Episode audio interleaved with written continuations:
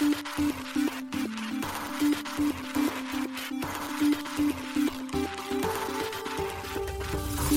しい経済ニュース。この番組では現当社のメディア新しい経済がブロックチェーン仮想通貨フィンテックに関する日々のニュース解説を平日毎日音声コンテンツでお届けしています。そして新しい経済ではブロックチェーン仮想通貨に関するニュース解説記事やインタビュー記事学習記事などのたくさんのコンテンツを掲載しております。ぜひ新しいひらがな経済漢字で検索してメディアもチェックしてくださいそして LINE 公式アカウントではメディアの更新情報を配信しております LINE 公式アカウントにもぜひご登録ください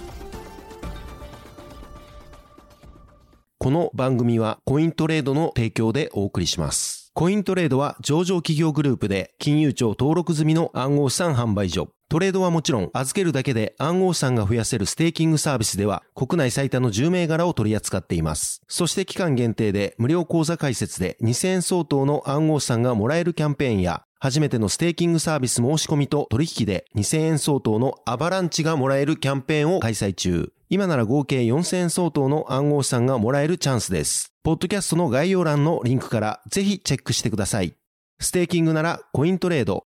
幻冬舎あたらしい経済編集部の高橋です。はい、本日は12月12日火曜日です。今日のニュースいきましょう。バイナンスローンチプールフュージョニスト取扱いへ。ビットバンク子会社ゲーミファイのスカラーシップマッチングサービスファイノッツリリース。SBI がサウジアラビア国営企業アラムコと業務提携を検討。デジタル資産投資で協力へ。Google が暗号資産関連の広告ポリシーを来年更新へ、ビットコイン ETF 上場に備えてか、スタークネット財団独自トークン STRK の割当計画を発表。米議員らデジタル資産に関するテロなどへ制裁強化する法案発表、超党派で。大手銀行 BBVA スイス部門がメタコと提携、暗号資産カストディ領域で協力。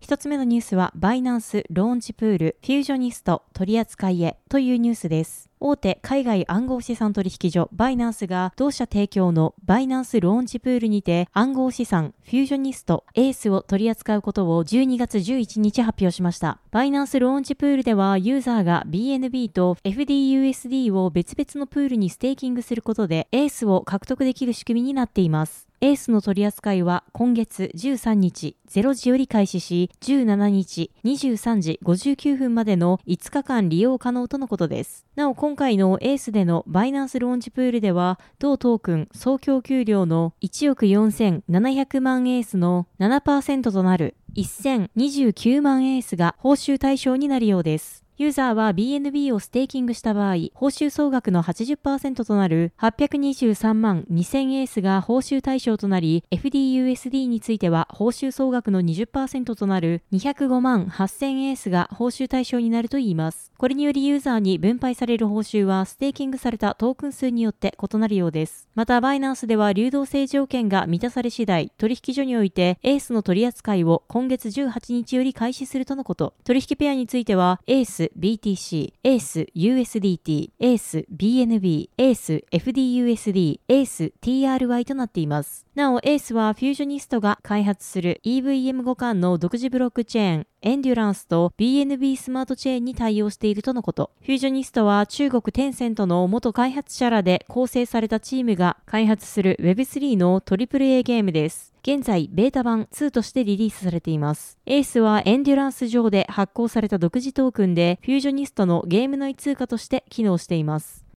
続いてのニュースは、バイナンス子会社ゲーミファイのスカラーシップマッチングサービスファイノッツリリースというニュースです。国内暗号資産取引所ビットバンクの100%子会社ビットバンクエンターテイメントがゲーミファイに関するスカラーシップ制度のマッチングサービスをリリースしました。ビットバンクが12月11日発表しています。同サービスファイノッツではゲーミファイにおいて NFT を保有している人、マネージャーが NFT を借りたい人、スカラーに対し NFT もしくはゲームアカウントを貸し出し、それらを利用してゲームプレイしたスカラーが獲得した報酬を分け合う制度のマッチングを行います。また、その実績の可視化、蓄積もサポートするとのことです。現在、ファイノッツはブロックチェーンゲームアクシーインフィニティのマッチングに対応しているといいます。サービスサイトは日本語、英語など4カ国語に対応中です。今後ビットバンクは複数の国や地域の人々へサービス提供するため、機能拡充のほか対応ゲームタイトルを増やしていく方針です。ちなみにビットバンクは昨年12月、暗号資産アクシーインフィニティを取り扱い開始しています。アクシーインフィニティはブロックチェーンゲームアクシーインフィニティのゲーム内通貨です。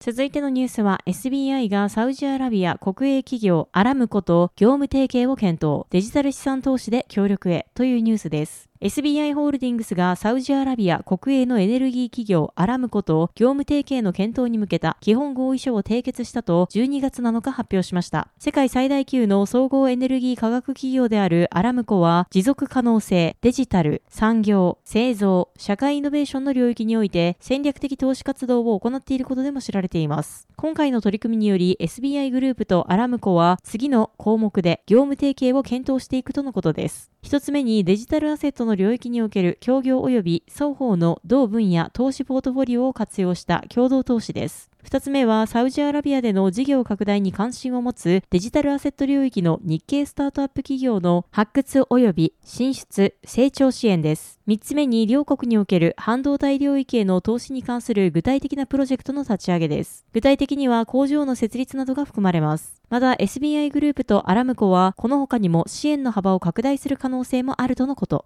また SBI グループは中東地域の事業を管轄する拠点として SBI ミドルイーストの設立も準備しています。SBI ホールディングスは11月9日、Web3 やメタバースへ投資する1000億円規模の SBI デジタルスペースファンドの運用開始を発表しています。また11月9日には SC ベンチャーズと提携し、アラブ首長国連邦にてデジタル資産分野へ投資する合弁会社を設立することも発表されました。SC ベンチャーズは世界的な総合金融グループである A スタンダードチャータード銀行のフィンテックベンチャー投資部門です。続いては Google が暗号資産関連の広告ポリシーを来年更新へビットコイン ETF 上場に備えてかというニュースです。米大手 IT 企業の Google が広告ポリシーの一つである暗号資産及び関連商品に関するポリシーを来年更新すると12月6日発表しました。これにより来年1月29日から米国を対象に暗号資産の信託サービスを提供する広告主は所定の条件を満たせば Google 上で広告の掲載が可能になるといいます。Google は今回の更新の理由を暗号資産信託に関する暗号資産暗号資産信託に関する広告の範囲と要件を明確にするためと説明しています。ただし、今回の発表では詳細については触れられていないため、どういった信託サービスが対象になるかは定かではありません。現在、米国で申請されている多くの現物ビットコイン投資信託 ETF の承認期限は来年1月に設定されているため、今回の Google の発表には多くの関心が寄せられています。米証券取引委員会 SEC は現在、現物ビットコイン ETF を申請中の複数の発行体と会合の場を設けており、そのアドバイスを反映した修正書類が発行体らによって続々と提出されています。12月3日には米資産運用会社ブラックロックがそして12月4日にはビットワイズが修正した申請書類フォーム S1 を SEC へ提出しています。また12月7日には米大手資産運用会社フィデリティが SEC と申請中の現物ビットコイン ETF についての話し合いを行っています。なお、暗号資産運用会社、グレースケールインベストメンツ、ブラックロック、インベスコ、アークインベストメンツなど13社がビットコイン価格に連動する ETF を SEC に申請中です。続いてのニュースは、スタークネット財団独自トークン、スタークの割当計画を発表というニュースです。スタークネットの開発などを主導するスタークネット財団が同ネットワークの独自トークンスタークの割当計画における第1弾の情報の一部を12月8日公開しました。発表によるとスターク割当の第1弾ではスタークネットの成長を促進するために18億以上のスタークが複数の取り組みに対して供給されるとのことです。現時点における18億以上のスタークの割当の内訳としては9億スタークが規定委員会へ残りの9億スタークがユーザーへの払い戻しに割り当てられるとのことです。まず、規定委員会に割り当てられる9億スタークは、複数のプログラム及びフェーズにわたり、公平性や分散性、透明性高く、スタークを分配するために使用されるといいます。規定委員会の役割について、スタークネット財団は、ネットワーク内におけるトークンの所有権を分配し、ユーザーやコミュニティメンバーによる過去と将来の貢献に報いることです、と説明しています。そして残りの9億スタークの割当先であるユーザーへの払い戻しでは、ネットワーク上の重要なトランザクションとしてユーザーへ報酬が与えられるとのことです。現在この取り組みは実施に向けて進行中となっており、スタークの配布を監督するための新たな委員会が設立されているといいます。さらに、スタークネット上のディファイ活動に対して、初期供給となる5000万スタークが割り当てられたとのこと。この5000万スタークは、スタークネット上の流動性や取引量全体、全体的な成長の促進に向けたディファイプロトコルの活動のインセンティブを検討するために供給されたといいます。なお、この取り組みはディファイ委員会が主導し、2024年第1四半期1月から3月に実施段階に移行する予定とされています。また、今週には、ネットワーク上の開発者と分散型アプリのためのインセンティブメカニズムが新たに発表される予定とのことです。スタークネットはゼロ知識証明を活用したイーサリアムのレイヤー2スケーリングソリューションです。暗号証明技術 GK スタークを開発したスタークウェアによって開発され、現在ではスタークネット財団によって運営されています。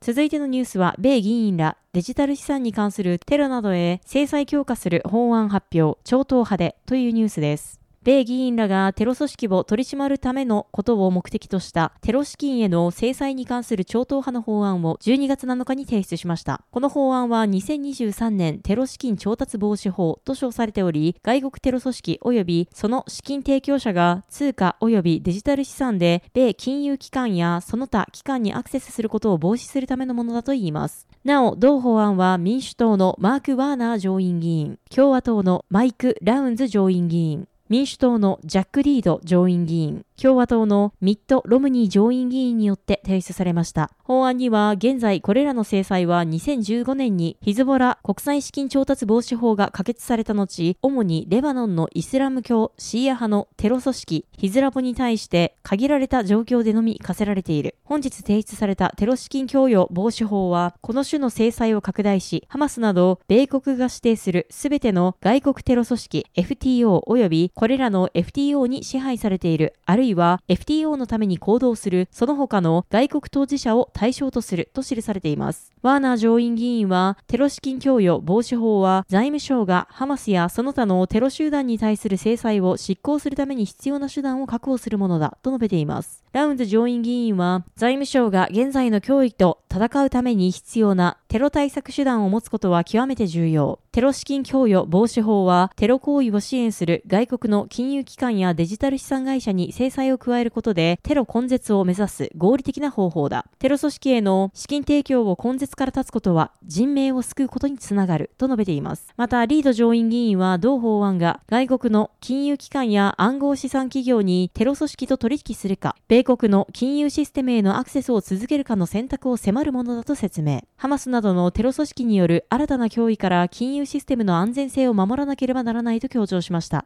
同法案は米財務省に対し、FTO やその関係者との取引を故意的に促進する外国金融機関や取引機関の特定を求めています。そのような取引機関が特定されると、制裁が課せられます。取引機関が銀行の場合は、米国の取引銀行口座の利用期限が、デジタル資産取引業者へは、米国人とのデジタル資産やその他取引の禁止が要請されます。また、法案には、上院議員が以前に提出した暗号資産国家安全保障強化執行法の重要な条項も含まれているといいます。この条項は、金融犯罪取締ネットワークにデジタル資産と非伝統的金融ネットワークに関わる脅威に対応するための適切なツールを提供するといいます。ロムニー上院議員は、私たちの法案は財務省に対し、テロ対策とデジタル資産を含む新たな脅威に対処するための追加リソースを提供するものだと述べています。米政府はテロ資金関連の暗号資産業者への追及を強めています。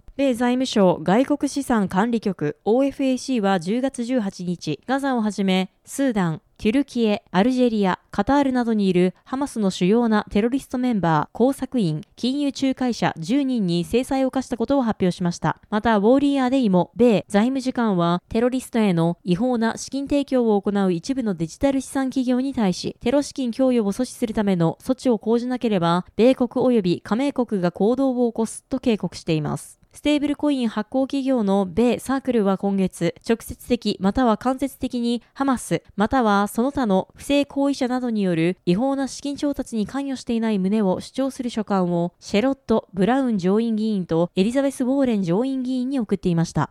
続いてのニュースは大手銀行 BBVA スイス部門がメタコと提携暗号資産カストディ領域で協力というニュースです。スペインで2番目の規模を持つ銀行であるバルバオ・ビスカヤ・アルヘンタリア銀行 BBVA のスイス部門 BBVA スイスがスイスのデジタル資産関連企業メタコと提携しました。BBVA が12月7日発表しました。この提携により BBVA スイスは同行のカストディサービスをメタコのデジタル資産カストディ及びオーケストレーション、管理の自動化サービス、ハーモナイズに統合したといいます。BBVA は2021年6月より、スイスでビットコインの取引及びカストディサービスを開始、その後イーサリアムにも対応しています。BBVA はハーモナイズと統合することで、より迅速なトランザクションの検証や規制当局が求める最高のセキュリティ基準で暗号資産を保管することができるようになったといいます。また今後、数ヶ月のうちに暗号資産はコールドウォレットに保管されるようになり、強固なセキュリティ対策が施された物理的な場所に保管されるようになると BBVA は伝えています。これにより第三者からのアクセスが完全に防止され、より高いセキュリティ環境を実現できるとのことです。また BBVA va は今後、現在取り扱っているビットコインやイーサリアム以外の暗号資産の取引や従来型資産のトークン化サービスも提供できるようになると伝えています。メタコのハーモナイズはスイス、ドイツ、トルコ、フランス、英国、米国、シンガポール、オーストラリア、香港、フィリピンなどで提供されており、欧州のメガバンク BNP パリバやドイツで資産規模第2位の銀行である DZ 銀行、英国、ロンドンに本社を置く大手銀行 HSBC など世界のカストディアンや大手銀行、金融機関、企業に採用されています。またメタコは米フィンテック企業のリップル社によって今年5月約344億円で買収されています。はい、本日のニュースは以上となります。このように私たち新しい経済編集部ではブロックチェーン暗号資産に関するニュースを平日毎日ラジオで配信しております。本日ご紹介したニュースは新しい経済のサイトに上がっております。ぜひサイトの方も見に来てください。新しいひらがな、経済、漢字で検索して見に来ていただければと思います。それでは本日もありがとうございました。